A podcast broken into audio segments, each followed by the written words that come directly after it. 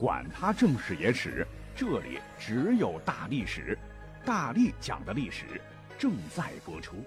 大家好，我是大力丸。全国喜欢历史的朋友们，不妨可以加一下我的微信，在我们内容介绍上有二维码，或者是微信来搜索“大历史”的英文拼写后缀二零二三零三四零四五零五都可以哈，D A L I S H I 啊。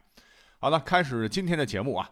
所谓是饮食男女，人之大欲存焉呐，都说明饮食对我们来讲非常非常重要。所以呢，我们集中来讲讲古代吃的东西哈，就紧扣着我们上期说到的那个穿越的内容，穿越到哪个朝代了呢？穿越到了大唐啊！唐朝说实话一直以来都是一个被大家所津津乐道，并且十分向往穿越的朝代。那么要说起大唐吸引大家的点，那真是三天三夜说不完啊。不过，很多听友们似乎不太关心什么建功立业啊，过去以后跟秦琼对打，还是和李白对诗，还是抢了玄宗的嬛嬛当老婆等等，这都不重要啊。作为吃货帝国的后裔们，只是想着万一回去到了唐朝，怎样才能吃好喝好啊？否则的话，我们的味蕾没有被充分激活，穿越过去还有什么劲儿啊？哎，首先从养生的角度来讲的话，那个时候肯定没有激素，没有食品添加剂啊，百分百食品没问题啊，所以可以放心过去吃。其次呢，咱们就来一个一个的来扒一扒唐朝的食物啊，到底符不符合咱们现代人的口味？我们就先从主食开始说起吧。其实要说唐朝，那么跟我们现在应该是差不多的，主要有米面两大类，还有各种杂粮构成我们的主食。那么食米呢？当年也是盛行于南方，食面则盛行于北方。唐代米饭呢，通常是用粟还有稻米煮成的。但是不一样的是，他们这个做米饭的方法可跟我们现在不太一样哈。我们现在如今就是放锅里一蒸一焖就好了，可古代呢要相当讲究。比方说，在当年的江南地区，大家就很喜欢吃青精米。就是把一种唤作南竹树的这个叶子呀，捣啊捣啊捣，捣出汁，然后跟精米混合，染上色儿，再经过酒浸、酒蒸、酒铺后做成啊，浸染的浸，蒸笼的蒸，曝晒的曝，哇，这个程序好复杂。米粒儿呢，形状细小，也叫做乌米饭。看来这个树叶的汁是黑色的。那么在唐朝人的主食当中，仅就米饭而言。除了刚才讲到的乌米饭，还有什么胡麻饭，以及添加各种配料的什锦饭等等啊！你看，光吃米饭都这么的讲究，你搁到现在一般人家谁有这功夫啊？直接米一淘，搁到这个自动的蒸米饭的电煲里，全自动的按钮一摁，哎，就熟了，对吧？那这是南方的主食，北方呢？哎，在北方呢，唐朝主要是吃饼。比方说，在一本唐代小说当中，叫做《英化录》里就提到说：“士重饼蛋呐，蛋就是吃啊。”我们现代人一听，饼啊，那就是那个圆圆的面做的那个面食呗。哎，其实古代内容可比今天的这个广啊。只要在当时你做的不是面糊或是疙瘩汤，是用面做的各种成型面食，都可以被称作饼。我们就举几个例子啊，比方说，呃，兰州牛肉面吧，唐代应该叫兰州牛肉饼；山东过年蒸的这个大饽饽，可以叫做山东大饼饼；还有天津狗不理包子，也叫做狗不理饼子。哼，反正是据据考证吧，唐朝吃的最多、最具代表性的饼，分为糊饼、蒸饼和汤饼等等。我们再一个一个来分解来看哈，那汤饼是个啥玩意儿呢？汤饼顾名思义就是汤里煮的面食，比方说面条啦、面片儿啦，北方人尤其是西北人的最爱嘛。啊，臊子面、床子面、biang biang 面、岐山挂面都是汤饼。我觉得唐代绝对是面条控的天堂啊。那么到这里呢，要特别介绍一下，在唐代据考证，有一种非常流行的汤饼，叫做槐叶冷桃啊，听着名字都特别文雅。呃，不知道现在还能不能吃到了哈，就是用槐树叶的汁和面做成面条，煮熟之后呢，再放到冷水当中冷却，那吃起来凉凉爽爽，是别具风味啊！夏天必备汤饼啊！你比方说，我们都很熟悉的唐代大诗人杜甫老人家就特别爱吃这种汤饼啊，说：“青青高槐叶呀，采多腹中厨啊，必先具照柱啊，香饭煎包炉，经吃冷雨雪，劝人投此珠。”你看这诗写的哈，特别有食欲啊。那这是汤饼，糊饼是什么呢？糊饼就是用烤炉烤制的大饼，是自汉代从西域传入的。胡人吃的饼嘛，就简单来讲的话，因为唐人好胡风啊，这个贵族争相穿胡服说胡话，并以此为荣，所以上行下效，很快就流行民间，连胡人的饮食也收编了。如果我说的这个还不够形象的话，大家就想想啊，新疆的烤馕大概就是那个样子啊。那么自汉朝打通西域以后呢，也引进了很多的芝麻和胡桃，为饼类增加了很多新辅料。胡饼当中呢。有一种叫做胡麻饼，当时非常非常的好吃啊，深受市民们的喜爱。就是烤制时啊，饼上撒了一层芝麻，壁炉烤出来的时候是喷香四溢啊。连唐代大诗人白居易啊，每回吃的都是满嘴香啊，说胡麻饼样学京都啊，是面脆油香出新炉啊，棒棒的。那最后一个哈，蒸饼又是什么呢？哎，就是馒头、包子、花卷等等哈，在这里就不多介绍了。说到这儿呢，我突然想起来，在一本书叫《大唐新语》当中啊，还真有一个关于汤饼的小故事，我今天可以来讲一讲。那么这个故事呢，这个主人公啊，唤作郑焕，乃是大唐名臣，著名的政治家和文学家。你别看啊，他的官做的特别大，但是这个人呢，没有架子，非常的清正廉洁。有一年呢，郑焕的一个亲亲的侄子从乡下找到他，希望能给个职务。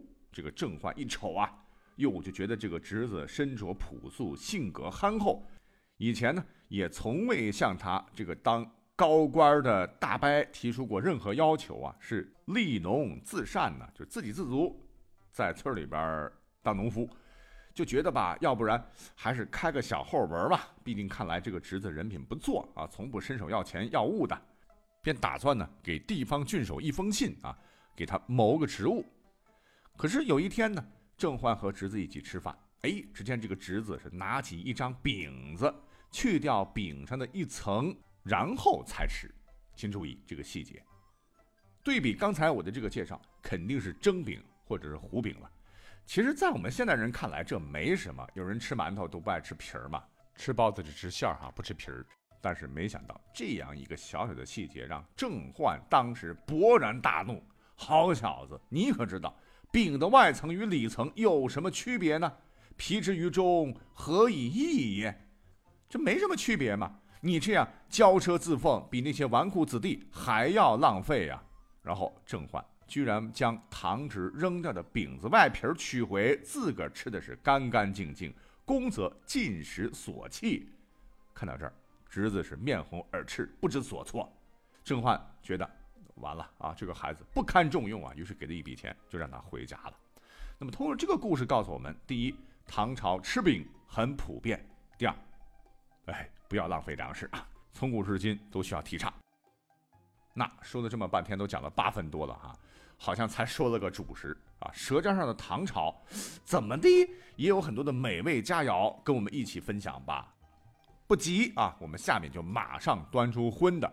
因为对于无肉不欢的小伙伴来说，穿越到唐朝，肉肉就是他们的命根子呀。如果你喜欢吃大肉的话，你要做好吃不到大肉的情况啊，什么红烧肉啦、猪蹄子啦、猪头肉啦、猪大肠了。对不起，有钱你可能买不到，并不是说完全没有啊，只是猪肉在唐朝的时候很少啊。当时唐朝人呢，主要是吃羊肉为主的，即使是要吃羊肉的话。哎你也千万别闹笑话啊！比方说到唐朝的某个饭馆点什么葱爆羊肉，我告诉你肯定没得，因为炒锅还没有发明。宋朝的时候才有炒锅。唐朝烹饪肉食，呃的方法主要是水煮、清蒸和火烤为主。刚才我说了哈，猪肉在唐朝不是没有，只是很少而已。那喜欢《西游记》的朋友们，不知道有没有这个印象哈？这个故事当中，动不动师傅和二师兄就被抓了哈，老是被放到蒸笼里，要被妖怪蒸着吃。其实呢，这是有生活根据的。那么在唐代，如果你有幸买到了猪肉，那可金贵了哈。猪肉的吃法呢是比较的细致，首先呢，要放到锅里蒸。比方说，有一种流行的吃法，就是先把肉片儿蒸好，然后搅碎，放到面饼上，然后浇上蒜汁和蒜泥，再加上一点这个豆酱啊，那就像老北京鸡肉卷一样，一卷吧，咬一口，嗯，真是满嘴流油，香啊哈！只不过你如果穿越到唐代的话，不知道你多久才能捞着吃一次啊？在大多数的时候，你在饭馆里买的还是老百姓家里做的，基本上都是羊肉，因为这个羊肉的膻味太大了哈。去膻味的最佳的调料，在当时就是胡椒嘛。而胡椒虽然说已经从西域传过来了，当时，但是也是量很少，而需求量又很大，导致供给不平衡。哎，这就造成了在唐代，胡椒啊，一两的话就可以兑换一斤的黄金呐。所以建议大家穿越的时候不要带什么金银细软的哈，然后胡椒一麻袋就欧了。哦，对了，好像除了羊肉，很多朋友也特别喜欢吃牛排，对吧？还有酱牛肉啊，喜欢吃西红柿牛腩啊等等牛肉菜肴啊。那如果你喜欢吃牛肉，亲们，到了唐代，你可能要死了这条心吧啊！因为西红柿肯定没有不说，而且唐朝基本上你就不能吃牛肉。你像兰州牛肉面过去肯定是开不了的了，因为法律规定。绝对不允许杀牛和马，如果杀了就要服役一年呐。因为牛当时是最重要的农业生产工具，没了牛靠人耕田，粮食能丰收嘛，所以都不允许杀牛了。你更别说吃吃牛了。如果说你回到唐代，实在是馋牛肉怎么办呢？那你就不能够留在像都城长安了啊，你得往南边走啊，来到当时瘴气比较重的、还没有开垦的南方的。荒蛮之地，你才有可能解一解馋。为啥非要到唐朝的遥远、遥远、遥远的那个边疆南方去才能吃到牛肉呢？因为天高皇帝远，皇帝老子管不到啊！而且再加上当地的饮食习惯吧，所以有的菜呢，确实可以用牛肉做。比方说牛头包这道菜，就是先取牛头啊，去毛煮熟，把肉呢切成一块块的，将牛油和花椒，然后还有酸橘腌制好了。再把肉块跟调料放入瓮中封好，用小火慢慢的烘烤。等烤熟了，一揭盖，哇，然后锃亮油油的这牛肉香啊，裹夹这个酸橘的天然的香味儿，嗯，大家自个儿想象吧啊。那么说到这儿，再讲一个知识点啊，就是有一个让我们现代人可能觉得不可思议的一个事儿。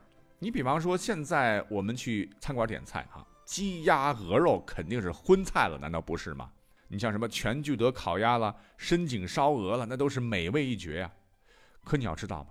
如果在唐代下馆子，你去看菜单，荤菜类的，你绝对百分之百找不到什么鹅肉、鸭肉的。啊，不是说唐朝不让你吃哈，因为在唐朝人的脑袋里边，鸡、鸭、鹅等禽肉它不算肉，它不算荤菜。你会觉得这跟我们现代人的思维可能不太一样哈。其实呢。这可能跟唐太宗李世民有关。那么下面再讲一个很好玩的小故事啊。话说当年呢，李世民为了防止中央派出的御史，也就是相当于纪检监察人员吧，在各地巡查的时候，加重各地的负担，就是三令五申呢，要求御史们出差绝对不能大吃大喝，肉类绝对不可以有，我们要给老百姓省钱呐。那么当时有一个叫做马周的人呢。在巡视各地的时候，每到一个地方呢，他就要求地方准备烧鸡呀、烧鹅呀，供自己享用啊，今晚吃鸡，大吉大利。于是呢，就招致了地方一些刚正不阿的官员的不满。那你从中央下来查我们啊，结果你自己顶风作案，偷偷吃鸡肉啊，于是马上是告上了京师啊。李世民当时读罢大家义愤填膺的告状信，可能是他比较喜欢这个人吧，就做了一个。白马非马的解释，他说：“没错啊，朕是禁止御史吃肉的，但是呢，朕并没有禁止吃鸡，所以朕认为呢，马周还是个好同志，他并没有犯错。得，从此唐朝人呢，就把畜类才当成肉，而鸡鸭鹅通通不算肉。那好了，有朋友就说了，我呢喜欢吃鱼，那对于很多喜欢吃鱼的朋友们呢？”穿越到唐朝也请注意啊，过去别到馆子里点什么炭烤鲤鱼啊、清炖鲤鱼啊，你知道吗？这是在作死的节奏啊！因为唐朝的皇帝他姓李呀，吃鲤鱼，你这不就要吃老李家的人吗？犯忌讳啊。所以在唐朝呢，你不光买不到鲤鱼不说，要吃鲤鱼，如果被人举报，你这是造反呐哈。那么除了鲤鱼，其他鱼在唐代也是可以的。比方说现在我们去什么日式的刺身店啊，贵的要死啊。如果你要是让唐朝人来到咱们现在，请他去吃所谓的日本刺身，他肯定会直摇头啊，就觉得你太不礼遇我们唐朝人了。因为在唐朝，刺身基本上就是切烩，就是稀松平常菜，人家大老远来请人家吃这个，就瞧不起他啊，非常不合适。哎，有朋友可能又说了，不，我是素食主义者，我要吃素菜。哎，其实呢，素菜也是有的。可是呢，因为当时很多蔬菜，比方说我们现在见到的什么西红柿、土豆、青椒、玉米等等，还没有传入我国呀，所以喜欢吃些菜肴的朋友们要穿越的话，请自带原料。